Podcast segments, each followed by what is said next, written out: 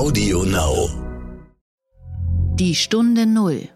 Deutschlands Weg aus der Krise. Also wir haben in der, in der letzten Woche komplett verloren. Ich bin ja sowieso ein ganz großer Fan der Mikrowelle. Ich bin, bin Kind der 80er Jahre. Wenn man keine Gäste mehr hat, dann ist halt tatsächlich der Ofen aus.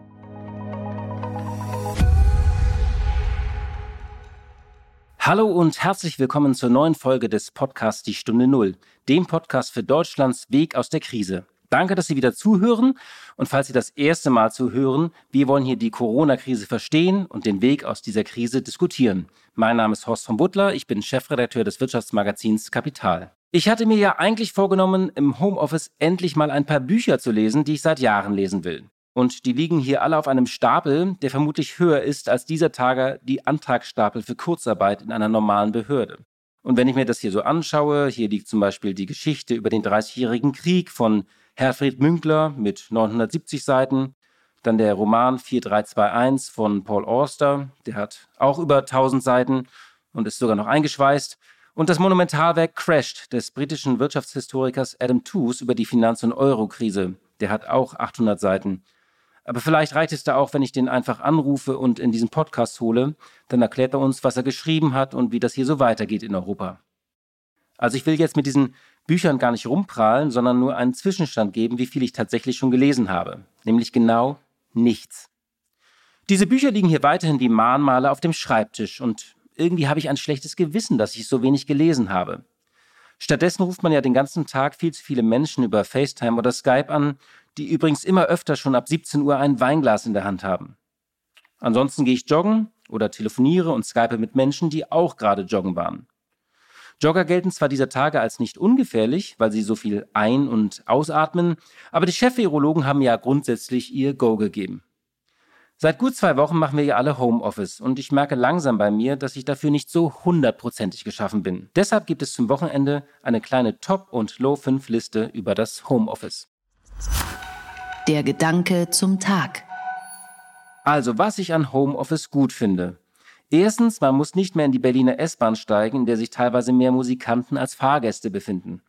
Zweitens, es reicht völlig, wenn man im ersten Meeting untenrum noch im Schlafanzug ist. Drittens, es kommt keiner rein, der fragt, ob ich mal kurz fünf Minuten Zeit habe. Viertens, wenn ich die Küche aufräume, ist klar, dass ich sie auch schmutzig gemacht habe. Und fünftens, es gibt keine Diskussion, ob jemand am Freitag Homeoffice machen darf. Und was ich an Homeoffice gar nicht gut finde, erstens, die Kinder verstehen nicht, dass ich da bin und trotzdem im Büro.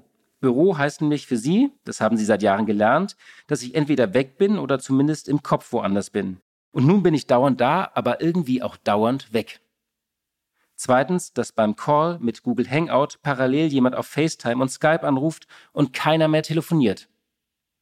Drittens, dass an der Steckdose ein Aufladestau zwischen Laptop, iPad, Diensthandy und Smartphone herrscht. Viertens, dass Homeoffice nie, nie, nie aufhört. Oder wann hört es eigentlich auf? Wenn man den Laptop zuklappt, Netflix anmacht oder wenn man einschläft? Und fünftens, man kann im Skype-Call einfach nicht so gut mit Kollegen herumalbern, weil einer mal wieder keinen Ton hat und der andere gerade aus der Leitung geflogen ist. Also, ich will wieder ins Büro, ganz ehrlich. Und ich hätte nie gedacht, dass ich das einmal sage. Aber ich vermisse das Büro wirklich. Die Stunde Null. Das Gespräch. Die Corona-Krise hat viele Restaurants und Cafés kalt erwischt, die nun seit vielen Tagen geschlossen haben müssen. In Berlin haben Restaurantbesitzer an den Berliner Bürgermeister einen Brandbrief verschickt. Darin schreiben sie, wir stehen bereits jetzt mit dem Rücken an der Wand Unsere Existenz ist dramatisch gefährdet, denn ohne Buchungen und Gäste schauen wir in leere Kassen und Konten, sehen die stillen Räume unserer geschlossenen Betriebe und wissen schon jetzt nicht, wie wir und unsere Mitarbeiterinnen und Mitarbeiter den Monatswechsel überstehen werden. Einer der Unterzeichner ist Tim Raue. Er ist nicht nur einer der bekanntesten Köche Berlins, sondern des ganzen Landes. Er ist diese Woche 46 Jahre alt geworden und stammt aus Berlin-Kreuzberg. Hier hat er auch einen Großteil seiner Ausbildung absolviert, 1998 wurde er von einem Fachmagazin zum Aufsteiger des Jahres und 2007 zum Koch des Jahres gewählt. Im Jahr 2010 hat Raue in Kreuzberg das Restaurant Tim Raue eröffnet, für das er 2012 erstmals zwei Sterne bekam. Er saß auch in der Jury der Fernsehsendung Deutschlands Meisterkoch. Herr Raue, danke, dass Sie sich Zeit nehmen. Zunächst einmal herzlichen Glückwunsch nachträglich zum Geburtstag. Sie hatten diese Woche Geburtstag. Wie haben Sie den verbracht? Haben Sie zu Hause gekocht? Nein, also äh, zu Hause kochen kommt im Moment überhaupt nicht in Frage, sondern wir haben tatsächlich Essen ausgeliefert. Wir haben einen Liefer- und Abholservice implementiert und man konnte am Montag bestellen.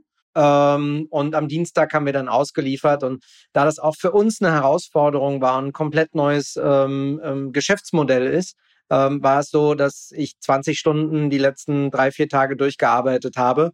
Äh, und mein Geburtstag spielt grundsätzlich für mich jetzt nicht eine besonders große Rolle. Gestern hat er gar keine gespielt. Ähm, ein Lieferservice, das versuchen ja viele Restaurants gerade derzeit zu machen. Also ähm, äh, einfach, dass man das abholen kann. Wie muss man sich das vorstellen für ein Sterne-Restaurant? Naja, genau das ist die, die Schwierigkeit. Im Endeffekt äh, ist es halt so, dass wir normal Gerichte äh, kreieren und garen, die auf Sekunden genau sind, dann auf einen warmen Teller gehen oder einen heißen Teller und dann vom Gast eigentlich ähm, binnen ein, zwei Minuten aufgegessen werden sollen. Und deswegen haben wir unserem äh, Lieferservice einen Pop-up-Gedanken hinterher geschoben, nennen das Ding auch nicht Restaurant Tim Raue, sondern fucking great, bündeln alle meine fünf unterschiedlichen gastronomischen Konzepte da drin. Das heißt, wir haben zwölf Gerichte aus fünf unterschiedlichen Konzeptionen und ähm, setzen das alles so ein bisschen auf die, auf die Casual-Schiene. Das äh, sieht man auch an den Preisen. Die liegen zwischen 9 und ähm, 22 Euro. Und ähm, das ist natürlich nicht zu vergleichen mit dem Menüpreis von 228 Euro, den wir normal haben. Und Sie mussten sich wahrscheinlich mit ganz vielen neuen Sachen beschäftigen, also mit, mit Technologie, aber auch mit Verpackungen. Und wie bleibt das warm? Wie haben Sie das gemacht? Können Sie da mal so ein paar Beispiele nennen? Naja, das, äh, man, man sieht ja immer so diese Pizzaboten durch die Gegend fahren oder die Lieferantenboten und denkt sich so, ah, das ist ja einfach, da kocht jemand, packt das in so eine Verpackung schickt das weg und dann hast du das schnell zu Hause.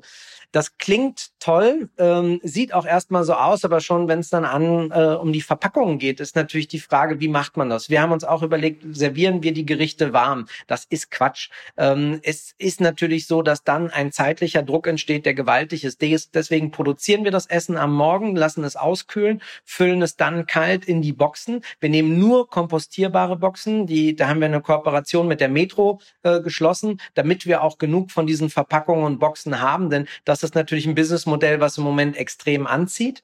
Ähm, weitergehend ähm, war für uns dann ganz entscheidend, dass wir ähm, erstmal begreifen, wie funktioniert das. Also das heißt, Bestellung kommt rein, dann werden entsprechende Boxen abgefüllt und äh, dann packt man das in Tüten und die Tüten müssen dann weg. Und dann haben wir festgestellt, dass ähm, mit so ein paar Boxen, also vielleicht 40 oder 50, da geht das relativ einfach. Wir haben aber schon mal mit direkt fast 300 angefangen, am nächsten Tag schon über 400 gehabt. Und da ist der Aufwand, die Boxen anzurichten, dauert eine Stunde, also bis das Essen drin ist. Dann dauert es aber sogar eine Stunde und 15 Minuten, bis das in die Tüten kommt, an denen rangetackert die Lieferscheine sind. Wo kommt das hin? Das wiederum muss dann in Thermoboxen gepackt werden. Die Thermoboxen müssen in Touren unterteilt werden. Dafür hat Marie, meine Geschäftspartnerin, sich eine App runtergeladen, auf der man tatsächlich professionell Touren planen kann. Und und dann fahren unsere Service-Mitarbeiter in ihren Privatwagen ähm, oder die, die wir von den Köchen da auch noch hingestellt haben, aus. Das hat natürlich den charmanten Vorteil, dass das halt nicht irgendjemand ist, der da das Essen abwirft, sondern dass es Restaurant Tim Raue Mitarbeiter sind, die mit dem professionellen Lächeln und dem Umgang mit dem Gast das Essen dann tatsächlich bis zu dem Gast nach Hause, bis an die Tür kontaktlos bringen. Also das heißt, ich mache mir ein, ein äh, Essen eines Sternekochs in der Mikrowelle warm. Ja, ich bin ja sowieso ein ganz großer Fan der Mikrowelle. Ich bin, bin Kind der 80er Jahre und äh, die Mikrowelle ist was, was wir bis heute in der Küche haben, um Gemüse, was wir vorher marinieren oder garen, dann warm zu bingen, weil es extrem schnell funktioniert. Und unsere Königsberger Klopse zum Beispiel brauchen zwei Minuten bei 600 Watt und äh, dann ist der Teller einfach so, wie er ist fertig. Wir haben als Feedback von äh, Gästen ganz tolle Fotos gekriegt, äh, wie die sich das dann hübsch angerichtet haben auf dem Tellerchen, aber einige auch, die einfach nur gierig vom, vom Fernseher das in sich reingeschlungen haben. Ähm, grundsätzlich aber ist das Feedback nach einem Tag, muss man ehrlicherweise sagen, überragend. Man merkt natürlich, dass die Menschen sehr mitteilungsbedürftig sind und ähm, in den Zeiten von, von Social Media das natürlich auch gerne mit uns teilen und uns Fotos schicken. Also das ist, klingt ja auch nach sehr viel Aufbruch. Sie müssen sehr viel Neues lernen. Wenn Sie jetzt mal so die Welt davor und nach Corona, wie viel Umsatz haben Sie jetzt eigentlich konkret verloren? Also wir haben in der, in der letzten Woche komplett verloren. Also das heißt, äh, in der ersten Woche der Schließung, ähm, in der, in der Woche davor, wo wir nur noch mittags aufmachen konnten, haben wir 75 Prozent unseres Umsatzes verloren, dann 100 Prozent. Damit ist der März also ein, ein hochdefizitärer Monat gewesen. Ähm, und jetzt versuchen wir in kleinen Schritten ähm, tatsächlich einfach mit dem Businessmodell, was wir haben, ähm, vor allen Dingen unsere Mitarbeiter auch noch zu beschäftigen. Denn ähm, es ist natürlich auch so, dass gerade die Gastronomie ein Bereich ist, in dem Menschen arbeiten, die eine, sozial, eine starke soziale Komponente haben. Weil Kochen ist etwas, was du für andere machst. Bedienen und Servieren ist etwas, was man für andere macht. Und das heißt, der, der soziale Kontakt, das Miteinander ist ganz, ganz entscheidend. Und äh, natürlich ist das was, wo wir gerade mit Social Distancing äh, im Moment auf passen sollten, uns das gut überlegen sollten. Deswegen arbeiten wir extrem hygienisch. Das heißt, es wird ähm, nach jedem Arbeitsschritt alles desinfiziert, die Handschuhe gewechselt. Wir haben alle sowieso schon Mundschutz, was aber auch daher kommt. Ich habe ja Anfang der 2000er in Asien temporär gearbeitet und bin sowieso ein Mundschutz-Fanatic. Ich fliege seit zehn Jahren nur mit Mundschutz, ähm, einfach um die Nasennebenhöhlen zu schützen. Und wir arbeiten auch schon seit äh, anderthalb Wochen nur mit Mundschutz und Handschuhen, weil wir diese, diese hygienische Verantwortung definieren. Aber es ist für die Menschen trotzdem auch wichtig, einen gewissen, ähm, eine gewisse Motivation auch zu haben. Und unsere Mitarbeiter haben, wir haben sie natürlich auch gefragt, ob sie bereit sind, haben alle gesagt, yippie bitte lasst uns was machen.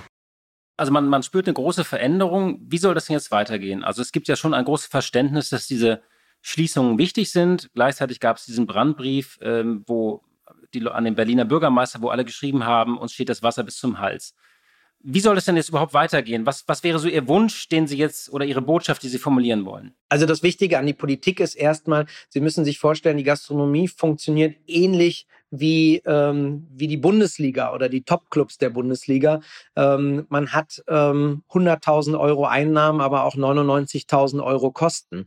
Nur bei uns geht es nicht darum, dass die, dass die Mitarbeiter äh, obszön hoch bezahlt werden, ähm, sondern da geht es tatsächlich darum, dass die Personalkosten so intensiv sind. Und wenn man keine Gäste mehr hat, dann ist halt tatsächlich der Ofen aus. Und äh, wir sind natürlich auf der einen Seite schon froh, dass es überhaupt Kurzarbeitsgeld für die Gastronomie gibt. Das ist ja erst ein ganz neuer Schritt gewesen. Auf der anderen Seite ähm, kann man, wie gesagt, von 2000 Euro brutto davon nur noch 60 Prozent zu haben, davon kann man nicht leben. Vielleicht kann man einen Monat irgendwie durchstehen, aber das war's dann auch. Und das Entscheidende ist, dass die Regierung tatsächlich jetzt Geld in die Hand nimmt, sich meines Erachtens auch gerne verschulden, hochverschulden kann, denn ähm, das ist einfach jetzt auch angebracht, damit die Menschen, ähm, die Arbeiter, die Angestellten, dass die tatsächlich ein Niveau, ein Lohnniveau haben, mit dem sie existieren können. Der Unternehmer ist immer derjenige, der ins Risiko geht und äh, der sich dann beim Staat Hilfe, Unterstützung sichern muss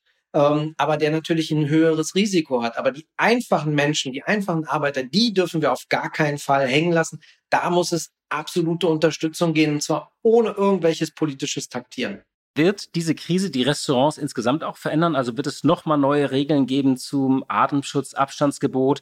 Wird es andere Preismodelle geben oder weniger Tisch in Restaurants? Oder ist das zu früh, das zu sagen? Nein, also ich glaube, wir können im Moment wirklich nur von Tag zu Tag leben oder jetzt, dass wir halt wissen, dass bis zum 20. April die Verordnungen, die äh, tatsächlich ausgegeben werden, ähm, definiert sind. Wir gehen davon aus, dass danach die Restaurants definitiv noch eine höhere, äh, einen höheren Abstand definieren müssen. Dabei darf der Staat dann aber auch man nicht vergessen, dass wenn er einem, einem normalen Casual-Restaurant, also einem Italiener an der Ecke sagt, du darfst nur 1,50 Meter Abstand halten, dass das für den bedeutet, dass der nur 50 Prozent seines Umsatzes macht. Wie zur Hölle soll er denn dann seine ganzen Mitarbeiter bezahlen? Und da hat der Herr Altmaier auch äh, sehr überzeugend gesagt, es wird durch diese Krise keinen einzigen Arbeitslosen geben. Ähm, das weiß man ja schon, dass es Hunderttausende, aber Hunderttausende sind. Und dann muss man einfach zusehen, dass die wieder eine Anstellung bekommen, ähm, ergo, dass die Unternehmer gestützt werden. Ähm, was nach der Krise passiert, das wage ich nicht so vorauszusagen. Das wäre tatsächlich äh, Weisheiten aus der Glaskugel ähm, von sich zu geben. Man merkt aber in den Bereichen in ähm, das, der Welt, wie zum Beispiel in Asien, Hongkong, Singapur, kann ich da noch nennen, da habe ich viele Freunde in der Gastronomie, die sagen, dass die Menschen wieder ausgehen, weil natürlich die soziale Komponente, das Miteinander auch fehlt. Ähm, dort trägt man natürlich uniso auf den Straßen komplett Atemmasken und wäscht sich die Hände. Ähm, das hilft definitiv. Und ähm, das wäre was, was ich mir vorstellen könnte, was passiert. Und natürlich, dass die älteren Menschen, die also die höchste Risikogruppe darstellen, dass die wahrscheinlich noch im Mai und im Juni tatsächlich ähm, isoliert werden. Wenn wir trotzdem mal nur für Sie persönlich ähm, so ein paar Monate in die Zukunft reisen, können Sie sich vorstellen, dass Sie diesen Lieferservice beibehalten oder ist das jetzt nur etwas für die Krise? Ehrlicherweise ist dieser Lieferservice tatsächlich nur was, was jetzt in der Krisenzeit eine, eine Relevanz hat. Ich bin der festen Überzeugung, dass wenn ähm, im Endeffekt die, die Welt wieder anfängt zu laufen, ähm, dass es äh, dass das ganz, ganz schnell wieder ziemlich rattern wird. Wir haben davor natürlich in einer Schnelligkeit gelebt, sind durch die Gegend gejettet. Ich kann mich da nicht ausnehmen mit meinen, mit meinen Restaurants, vier davon ja auf Kreuzfahrtschiffen, die überall auf der Welt waren. Ähm, ich habe weit über, über 100 Flüge im Jahr gehabt. Ähm, ich kann mir nicht vorstellen, dass die Welt jetzt auf 20 oder 30 Prozent zurückschrumpft, sondern ähm, das wird ganz schnell wieder gehen. Der Mensch vergisst auch gerne, er verdrängt auch gerne und es ist ihm natürlich wichtig, dass er was zu sehen kriegt. Für uns zum Beispiel in Berlin ist der Tourismus elementar. Ohne den Tourismus nur vom, vom, von uns Einheimischen können wir gar nicht leben. Dazu sind wir in den letzten zehn Jahren viel zu groß gewachsen. Ähm, von der Hotellerie will ich gar nicht anfangen, weil da stehen natürlich im Moment Häuser mit drei, vier, 500 Zimmern leer. Ähm, die hat das nicht viel weniger getroffen als, als uns in den Restaurants. Die haben im Moment eine etwas geringere Lobby. Ähm, und es ist tatsächlich auch zum ersten Mal so, dass den Gastronomen richtig zugehört wird. Also dass es, dass, äh, dass wir überhaupt in der Öffentlichkeit wahrgenommen werden. Normal ist das immer die Produ produzierende Industrie und glücklicherweise haben wir relativ früh uns zusammengetan und haben mit, mit einer Stimme gesprochen. Und ähm, da merkt man, dass das wirklich was bringen kann und dass es ähm, einfach auch die Politik in Zugzwang setzt. Ja, vielen Dank, dass Sie sich Zeit genommen haben. Letzte Frage. Ich habe, ähm, wenn man am Wochenende keine Lust auf Nudeln hat, äh, was empfehlen Sie denn dann oder was könnte ich bei Ihnen bestellen an diesem Wochenende? Sie können unter www.tim-raue.com ähm, zum Beispiel starten mit einem leicht gebeizten Lachs als Sashimi geschnitten, dazu eine hinreißend intensive, süß-saure, scharfe Achterbahnfahrt am Gaumen durch eine Vinaigrette von thailändischer Fischsoßen, grünen Mango und äh, Koriander. Es könnte aber auch starten mit einer puren Sünde, einer Gänseleberterrine mit schwarzem Trüffel, einem ähm, leicht fermentierten Selleriesalat mit Rosinen, gerösteten Haselnüssen und Feldsalat. Ähm, dann natürlich meine, meine weltberühmten Königsberger Klopse mit hinreißend buttrigen Kartoffelpüree und einem sauerscharfen rote Beete-Salat. Und ähm, das Menü könnte enden mit einem Yuzu Cheesecake mit Karamell Beurre Salé Soße. Und ähm, dazu dann noch eine hinreißende Flasche Es ist, wie es ist, weißwein von unserem Sommelier. Und ich glaube, dass dann das Wochenende doch tatsächlich eine kulinarische Reise am Gaumen möglich macht, die so ein bisschen aus der Quarantäne Tristesse reißt. Also ich habe gerade richtig Hunger bekommen, also mir läuft richtig das Wasser im Munde zusammen. Ähm, ich glaube, das werde ich bestellen.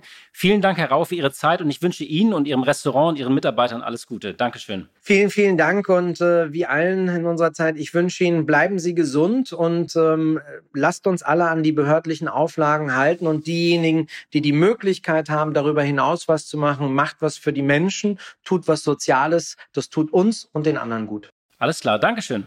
Sehr gerne. An jedem Freitag gibt es in diesem Podcast etwas Besonderes, und zwar einen Bericht von der Börse in Frankfurt. Dort geht es ja seit Wochen heftig rauf und runter und wir versuchen ein wenig zu erklären und einzuordnen, was dort passiert und was diese Woche wichtig war. Wir wollen Ihnen Orientierung geben, denn viele fragen sich ja dieser Tage auch, was mit ihrem Geld passiert und was sie als Anleger tun sollen. Viele überlegen bestimmt noch, ob sie Teile ihres Depots verkaufen sollen oder ob es dafür längst zu spät ist oder ob es nicht der beste Zeitpunkt für den Einstieg ist oder ob es dafür noch zu früh ist. Und ich freue mich sehr, dass wir für diese Schalte nach Frankfurt meine Kollegin Katja Dofel gewinnen konnten. Sie ist seit 2001 Büroleiterin des Börsenstudios von NTV in Frankfurt. Sie kennt und beobachtet das Geschehen an den Märkten seit über 20 Jahren und hat schon aus New York und von der Wall Street berichtet. Blick in die Märkte. So, liebe Katja, ich begrüße dich ganz herzlich. Ja, vielen Dank und äh, hallo natürlich auch von mir. Ich freue mich sehr, dass ich dabei bin. Ja, schön, dass du bei diesem Podcast unseren Hörerinnen und Hörern eine Einschätzung über die Lage an den Märkten gibst. Du berichtest ja seit über 20 Jahren von der Börse und jetzt mal ganz ehrlich, wie waren für dich die vergangenen Wochen? Hast du sowas schon erlebt? Also wenn ich so zurückschaue auf die letzten 20, 25 Jahre, dann fallen mir natürlich äh, schon mehrere markante Phasen ein. Also ganz deutlich immer noch das Platzen der Internetblase nach diesem wirklich goldenen Zeitalter Ende der 90er, 2000 noch, als äh, überall die Badewannen mit Champagner rumgestanden sind in New Yorker Zeiten. Auch damals war ich ja noch in New York an der Börse. Das äh, war sehr schillernd und ist dann eben laut geplatzt, hohe Bewertungen. Und das Ganze ist ja noch verstärkt worden durch äh, die Anschläge am 11. September, die dann ja auch eine richtige Wirtschafts- und Konjunkturkrise noch nach sich gezogen haben. Das war auch eine Zeit, die wirklich lange eher düster gewesen ist, bis die Wirtschaft sich dann so langsam erholt hat. Anschließend die Pleite von Lehman Brothers 2008, äh, ausgelöst durch faule Immobilienkredite, die ja dann verpackt in Wertpapiere, in äh, komplexe Strukturen auch hier gelandet sind bei den Banken. Und was letztlich auch mit ein Auslöser dafür war, dass es hier zur Schulden- und Finanzkrise gekommen ist, Schieflage Griechenlands, Irlands Portugals. Wir erinnern uns, das war natürlich auch eine schwierige Phase und insbesondere eben diese Woche 2008, als so viele Finanzinstitute ins Rutschen gekommen sind. Das äh, war auch so eine Woche, wo man tatsächlich sich angeschnallt hat und die Luft angehalten hat. Wenn man dann weiter schaut, gab es natürlich kleinere Rückschläge, insbesondere dann diese Phase der Sorge vor einer wirtschaftlichen Abkühlung 2018. Ähm, das hat auch zu Rückschlägen geführt, aber natürlich nicht so dramatisch wie jetzt und nicht so schnell wie jetzt. Also die Geschwindigkeit dieses Crashs, das ist das, was äh, tatsächlich hier den Leuten den Atem genommen hat. Wenn man sich aber jetzt mal so einen ganz langfristigen DAX anschaut, also den Kursverlauf in den letzten 25 Jahren, dann sieht man aber auch, dass der jetzige Crash nicht anders war als eben diese Rückschläge, die wir dann von Zeit zu Zeit immer mal wieder erlebt haben und die an der Börse und im Wirtschaftsleben irgendwie dazugehören. Das erste Quartal dieses Jahres geht ja wohl als eines der schlechtesten in die Börsengeschichte ein. Der DAX, der pendelt jetzt so verzagt zwischen 9.000 und 10.000 und der Dow Jones hat immerhin die 20.000 zurückerobert. Die Kursgewinne sind auf jeden Fall von vielen Jahren jetzt futsch. Was ist denn nun die Erwartung für die kommenden Wochen? Wird das nächste Quartal auch so schlecht? Wie es weitergeht an der Börse, das hängt natürlich ganz erheblich davon ab, ob es einen Exit aus dem Stillstand, also ein Wiederhochfahren der Wirtschaft gibt. Es ist so, wir haben ja jetzt quasi eine Vollbremsung hingelegt. Totaler Stopp. Außer Lebensmitteln, Kosmetikartikeln wird so gut wie nichts mehr gekauft und auch das Online-Geschäft ist ziemlich eingebrochen. Also theoretisch könnte man sich ja Kleidungsstücke, auch Möbel und ähnliches online bestellen. Das wird dann auch irgendwann geliefert. Aber es ist jeder vorsichtig geworden, weil natürlich vom normalen Verbraucher, vom Arbeitnehmer, auch vom Kleinunternehmer niemand genau weiß, wie geht's denn eigentlich weiter. In solchen Situationen hält man sein Geld lieber zusammen. Und das bringt die Wirtschaft zum Erliegen. Gleichzeitig laufen für jeden Einzelnen von uns die Kosten weiter, egal in welcher Form er nun arbeitet, sein Geld bekommt, angestellt ist oder selbstständig ist, Mieten, Heizung, möglicherweise Kosten für Mitarbeiter, das läuft alles weiter und das macht natürlich sehr, sehr vorsichtig. Also solange dieser Stillstand anhält, wird die Börse nicht durchstarten. Wenn aber die Öffnung kommt, dann kommt die Erholung und dann werden die Kurse vermutlich sehr schnell steigen. Vielleicht nicht gleich auf die Höchststände vom Februar, aber 2.000, 3.000 Punkte sind dann ganz schnell mal drin. Viele Anleger fragen sich nun, ob es dieser Tage nicht auch ein guter Zeitpunkt ist, um einzusteigen. Wie ist denn da deine Einschätzung? Soll man einsteigen oder doch noch lieber abwarten? Also grundsätzlich gilt, wenn man die Möglichkeit hat, das Geld länger anzulegen, dann kann man jetzt auf jeden Fall einsteigen. Man muss sich immer vor Augen halten, den absolut richtigen Zeitpunkt, das relative Tief, das wird man nicht finden. Und es ist überhaupt nicht erstrebenswert, danach zu suchen und darauf zu warten, weil dann kommt man am Ende gar nicht zum Zuge. Viele Aktien sind jetzt natürlich viel günstiger als vor einigen Monaten. So günstig übrigens sogar, dass man natürlich auch an der Börse vielleicht beobachten kann, vielleicht befürchten muss, je nachdem, dass Unternehmen einfach von anderen Unternehmen geschluckt oder übernommen werden, weil sie einfach jetzt so viel günstiger sind. Für den Einzelnen heißt das, man kann anlegen, aber nur dann, wenn man tatsächlich das Geld auch für eine Weile locker machen kann. Wenn ich also in sechs oder zwölf Monaten einen Kredit ablösen möchte und bis dahin eine bestimmte Summe zusammen haben möchte an der Börse, dann ist das sicherlich nicht der richtige Weg. Denn auf die kurze Frist würde man das Ganze spekulieren nennen und nicht investieren. Und Spekulation ist natürlich wie immer mit Risiko verbunden. Ja, liebe Katja, ganz herzlichen Dank äh, für diese Einschätzung. Das war meine Kollegin Katja Dofel von NTV in Frankfurt. Ich sage auch Tschüss und wünsche allen noch einen schönen Tag. So, liebe Hörerinnen und liebe Hörer, das war's mit der ersten Woche von der Stunde Null. Ich danke euch sehr, dass ihr zugehört habt und wenn euch dieser Podcast gefällt, dann sagt es gerne weiter und teilt ihn. Ich bin sicher, die Welt steht still, aber sie dreht sich auch weiter. Und wir hören uns kommende Woche am Dienstag wieder. Ich bin Horst von Butler und sage Danke. Die Stunde Null. Deutschlands Weg aus der Krise. Dieser Podcast ist Teil der Initiative Gemeinsam gegen Corona.